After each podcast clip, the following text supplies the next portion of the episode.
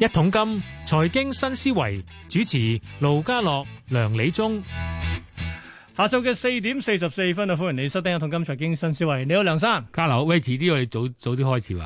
啊，聽頭先嗰個咧，啱啱講完 啦港台體壇 一二三，係啊係咁係嗱，以前平時大家知啦，聽開我哋新思維啦，係之前呢就會有四分鐘嘅路程嘅體壇四三零嘅，而家就褪咗去體壇啊，港台體壇一二三裏邊嘅體壇三三零，係啊三三零係啦，仲要上埋鏡添喎，啊，好緊要。咁我哋都要多翻啲資料啦，係嘛？多翻四分鐘嘅資 料啦。四分鐘資料都好多嘢講。不過啱其啊實好多人平時都話，喂，都聽我哋好似得十零分鐘，好似唔夠喉咁。而家俾多四分鐘都係時間嚟嘅嚇。喂，今日上嚟講咩嘢咁樣？哇，今日佢嚟講，其實你俾咗四十分鐘都唔夠啊。啊，即係咁咁，因為即係講因為成咧，個鐘我想講翻過去嗰一兩個禮拜咧，香港嗰個樓市咧，係我可以話咧係多方位去發展嗯嚇、啊即係話咧，你簡單講咧就一手樓就好暢旺。係咁啊，二手樓咧就開始有部分咧，就係、因為互相之間咧，即係議價啦，有啲交逐即狀態係。拉腳緊但係有啲二手樓咧，人哋新界區細單位有飆升喎，嚇啊，破尺價啲人。係啦，破隻價啊！點解咧？因為始終嚟講嗰度你又有個林鄭 plan 啊嘛，你用咗按揭啊嘛哦即，係有啲即係一千萬樓、一千萬樓係下啦。啲，咁係但係又有啲情況二手樓喎，無論新樓舊樓，特別新樓咧，嗯二手嗰啲又會點講叫做咩咧？蝕價相 讓喎。哇咁混亂嘅 喂，你話係咪啊？嗱，所以而家就唔係一般以前我哋所講嘅咩上升市啊、轉角市啊或者回落市啊，唔係啦，而家係叫多方位發展 市。咁俾你報唔埋應該價咁講，一個一個綜合嘅一個係啊叫混合市。啊！好啦，報咗價先再講。好，好啦，今日係九月第一個交易日啦，港股都升嘅。咁恒生指數最高嘅時候咧，二萬六千一百零一，都升咗二百幾點嘅。咁當然其實早段曾經都跌過下嘅，跌翻落去二萬五千六百九十四嘅，都大概跌近呢個一百七十幾點。最後收二萬六千零二十八，嗱，即係企喺二萬六啊，繼續努力啦，升一百四十九點，升幅係大概半個百分點。好，其他市場方面先睇下內地先，內地內地三大指數啦，嗯。兩個升一個跌，跌嘅係深證屌少啫，百分之零點一，升最多係滬深三百，升咗百分之一點三。日韓台方面呢，係台灣升跌少少啫，唔夠百分之零點一。咁啊升最多嘅係日經喎，升咗百分之一點二八啊。歐洲開市，英國股市都升近百分之一。咁至於港股嘅期指現貨，月升一百七十二點，去到二萬五千九百二十六點，咁啊低水一百零二，成交十萬零九千張。國企指數升八十七，去翻九千二百七十一。今日成交點呢？冇二字頭，但係都有一千八百一十八億喎。又睇埋呢個嘅恒生科指先，呢期咧都係表港股恒指表現強啲嘅，果然喎嗱，恒指升半個百分點，恒生科指升百分之一點三，收六千六百九十三點，升八十五點，三十隻成分股十九隻升。喺藍籌裏邊咧，五十八隻裏邊咧有四十一隻升嘅，咁啊當中表現最好嘅藍籌股咧係海底撈喎，打百分之六啊，跟住係龍湖都半成嘅升幅，最差係邊個？信義光能喎，回咗半成。好啦，數十大第一位騰訊，騰訊收四百八十八個四，升七個二，升近百分之一點五。美團升四個四，去到二百五十三個四，都升百分之一點七。阿里巴巴跌三毫喎，報一百六十五個二啦。跟住到盈富基金升毫八咧，報二十六個六。快手升過下嘅，跟住落翻去跌咗五毫半，收八十三個九毫半。另一隻係平保，升過二，去翻六十一個六，都升近百分之二嘅。另一隻係配股上版嘅東嶽，最高衝咗上廿八個三毫半，跟住跌翻落廿五蚊零五，跌咗一個七毫半，都跌百分之六嘅。藥明生物咁啊跌三個六，收一百一十六個八啦，都跌近百分之三。排第九係小米，升兩毫報二十五個二，跟住到友邦保險升八毫半報九十三個八。好啦，雖然十大睇下額外四十大先，仲有啲股票創賣咗高位嘅，包括錦豐鋰業一百八十五啊，咁不過只係跌緊半成喎。另一隻李寧一百零五個八，埋單都升係百分之一咁上下啦。大波動股票咧，仲有就係福萊特玻璃今日。跌咗一成，不過早前佢升到好勁嘅。好啦，喂，梁生，我翻嚟係講下先啦，講好講緊講緊樓市咧，其實我一直都會星期三我都睇翻世界各地啲啊，樓價嘅走樓勢，價下陸續都排緊數，公佈緊究竟係按年啊按月比較咧。其中咧，澳洲同埋澳洲同 英國都多個人去啊嘛。嗯，嗱，你唔好理，嗱先講澳洲先啦。澳洲啱啱公佈呢個八月份嘅樓價指數，佢哋嘅樓價指數啊，按年升一成八啊，哇，好緊要係啊一九八九年七月以嚟最大升幅。澳跟住英國點咧？英國呢個係八月份嘅啦。嗱，唔計按月，淨係按年，比上年同期一成一喎。嗯，係咪到到升成咁啊？咁冇辦法㗎。你而家大家睇金嚟講就係大家印緊銀紙，初初大家都唔係好覺。嗯。咁同埋仲有喎嗰個股票市場咧就變化得好緊要。咁特別你喺香港，你睇到內地嗰啲股票，加上香港個股票市場，大家睇到咧，即係你啲股同樓咧都唔可以話互相一個叫做誒 complementary，即係話咧你有時啲股去唔到股票嘅，你敢唔敢去樓市咧？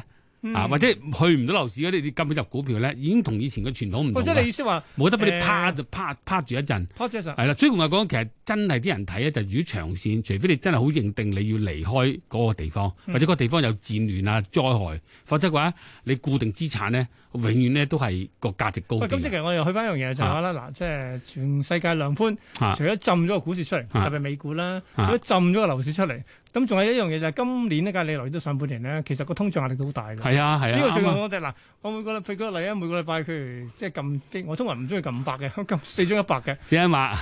幾日冇晒。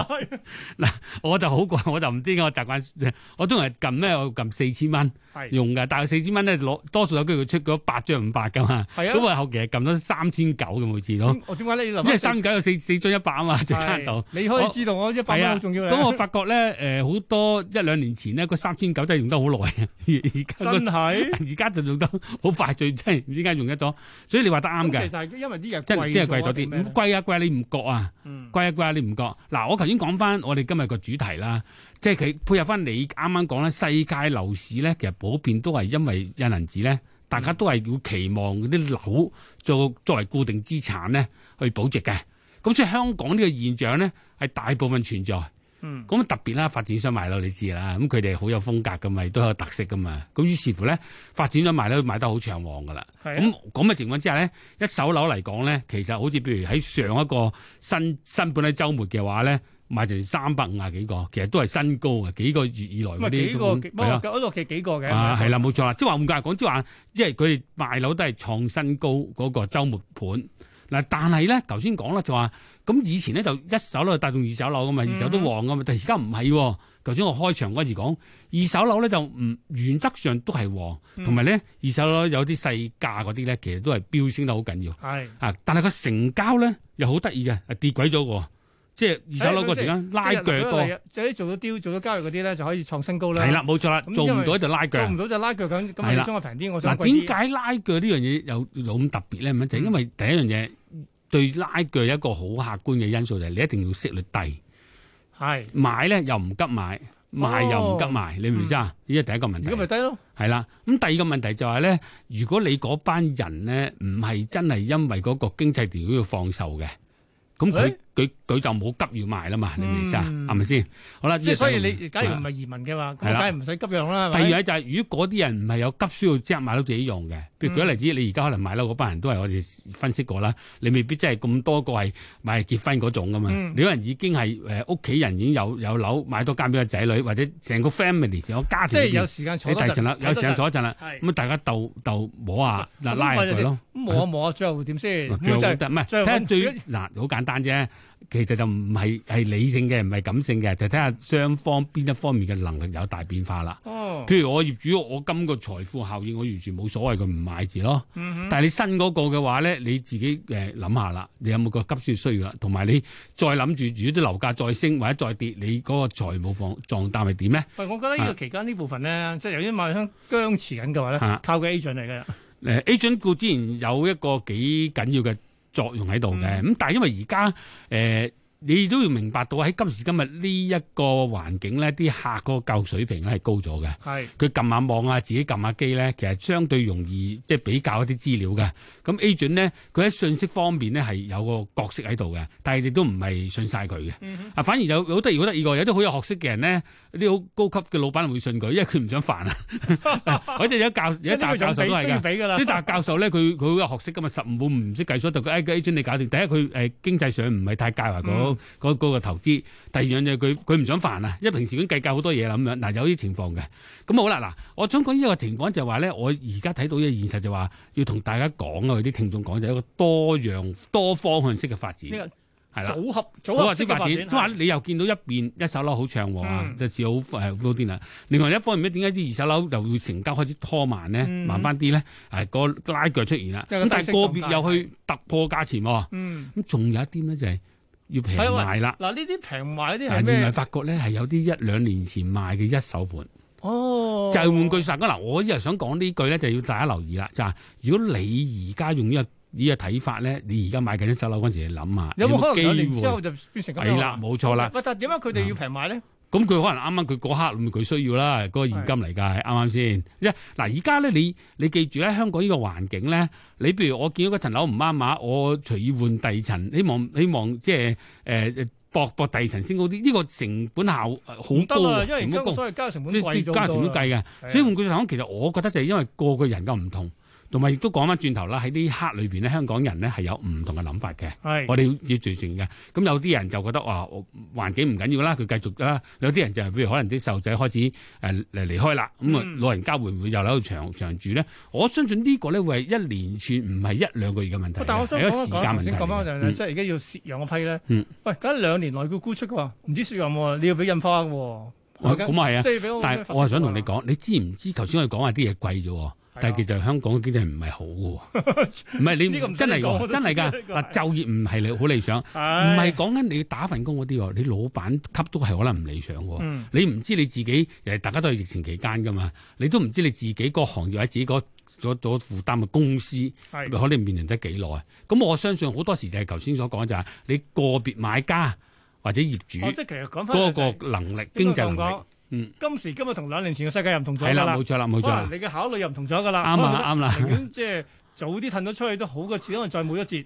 嗱，其實係咪一定要褪呢？我喺度就唔敢落個武斷，因為每個人係有唔同嘅取捨嘅。啊，咁我諗咧，你一定要就你自己嗰個咁嘅經濟能力去諗一諗，你應該係點喂去其實處講理真，嗯多人買嘅時候都要開始諗啊，究竟兩年之後會點㗎喎？呢個兩三呢年個之後呢個呢個絕對係，因為你一般嚟講咧，而家買樓唔應該係講緊一兩年之後就賣出去㗎嘛，啱唔啱先？哦係？你應該係睇個長線嗰個環境㗎嘛。嗯咁嗱、其實基本上咧，不嬲都係有幾個大因素啊嘅，不過啲大因素開始就有機會冒出變化，嗯有一個低息嘅因素，係嗯大家最近都睇緊聯儲局嗰個反應啦。係咁對美國嚟講，你點樣俾佢亂嚟，亦都唔會長期永遠低息噶嘛。究竟個誒回落回即息喂率息回率高，回係正常化嘅速度係係跟點住樣咧？咧，係啦係啦冇錯。咁呢個咧亦都係我哋大家會要非常之值得留意。嗯咁唯一我哋可以肯定嘅就係疫情咧就好似哦係樂觀㗎啦，係，但係經濟咧。係有起色，但係未係未係好快嘅，嗯即係你人哋起色到，未必自己個行業起色到，啊哦係咪先即係唔係啊？全港氣息有氣息，唔唔代表好你提啦個行業冇錯有氣息。 你都要睇自己嘅行業啊嘛，係有啲人咁啊嚟講，譬如你好但佢你做醫療行業，可能你就着數啦，醫院階段嗯啱啱先？咁但係你其他行業可能就未必得噶啦嘛，嗯所以你一定要因應你自己個環境嚟，即係慢慢睇翻個市就唔就你自己，就唔好見隔離買得好唔開心，你真係加埋落去啊啊！啊！啊隔離嗰份工同你份工啊，唔同行業 嚟㗎，啊冇錯。咁所以就係啦，其實好多嘅因素喺考慮裏邊嘅都有佢啦。我哋去翻 咪每次，聽多啲我呢個節目啊每次完啦，都考 慮量力而為啊。唔啱係啊而家睇，而家睇兩年或者兩三年之後㗎。好，今日樓市部分傾到呢度，跟住咧我哋會去一集財金百科你嘅講。咩咧今日？講乜嘢？有冇啟示啊？講呢個北京環球片場咯喂，。好開心啊呢個啊！嗱，因為咧，其實呢呢今日開始咧，九月啊九號開始開始試業嘅，試幾個禮拜之後咧，如無意外咧，應該就係三個禮拜之後佢就會正式哦開業嘅啦。一啊開業主要迎接呢個咧嚟緊嘅十一黃金周嘅。哦，咁呢個北京環球項目都搞咗好耐啊！睇下財金百科。財金百科。北京環球早喺十三年之前，即係北京奧運之後呢，就被列入北京市零九年重點專案，一度令到所有喺通州擁有地皮嘅上市公司，即係環球影城概念股升停板。其後呢個項目一停就停咗五年，直至零二零一三年四月重啟。呢五年之間發生咗咩事呢？有學者話，當年北京環球嘅項目未能通過，主要因為擔心外國文化嘅衝擊。期間，上海迪士尼已經成功領跑，搶喺二零一六年開業迎賓。佢嘅賣點係原汁原味迪士尼獨一無二中國風。結果北京環球亦都開綠燈。北京環球位處北京城市副中心通州區南面。面積四百萬平方米，相等於四百公頃，亦都係目前全世界面積最大嘅環球影城，面積亦都略高過上海迪士尼嘅三百九十公頃。北京環球度假區項目裏邊，超大型嘅遊樂設備有十四台，其中兩台係世界首次出現嘅。樂園主體分為哈利波特嘅魔法世界、侏羅紀世界、老伊拉島、小小兵樂園、未來水世界。功夫熊貓蓋世之地、變形金剛基地同埋荷里活七大區，一期項目開放之後呢，預計每年嘅客流量大概一千二百萬到一千五百萬人次，全部建成之後，按年可以接待遊客超過三千萬人次。據預測，北京環球開業將會直接為通州帶嚟至少五百億元嘅 GDP 增長，對周邊地區形成一個巨大消費、旅遊同埋就業市場。去年有美國顧問公司預測，以入場人流計算，中國已經超越美國，成為全球最大嘅主題公園市場。因為中國嘅疫情受控，經濟最早從谷底反彈。今年嘅五一長假期期間，內地境內遊達到二億三千萬人次。年增長近一倍二啊！預計隨住北京環球夏季加入，中國今年可望再度蟬聯全球最大嘅主題公園市場。